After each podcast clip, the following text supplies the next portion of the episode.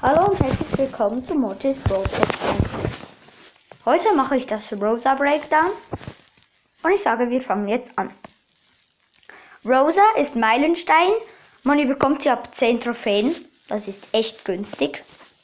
Weil da musst du nur einmal Solo spielen, schon hast du sie. Aber ihr habt dann nur die Juwelenjagd und das gibt immer 8 Trophäen. Also ja.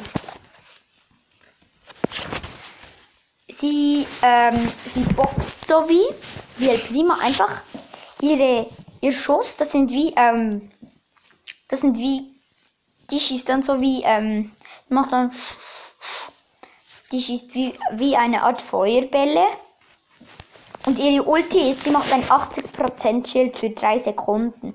Könnte ein bisschen länger gehen, dann, wäre sie, dann hätte ich sie selten gemacht. Sie ist manchmal echt stark. Ihre, also ihre, ihr Gadget ist, sie erstellt so einen Busch, aber man sieht, dass der von Rosa ist. Ihre beiden Star Power weiß ich nicht. Darum, ja, und es gibt auch keine Skins und ja.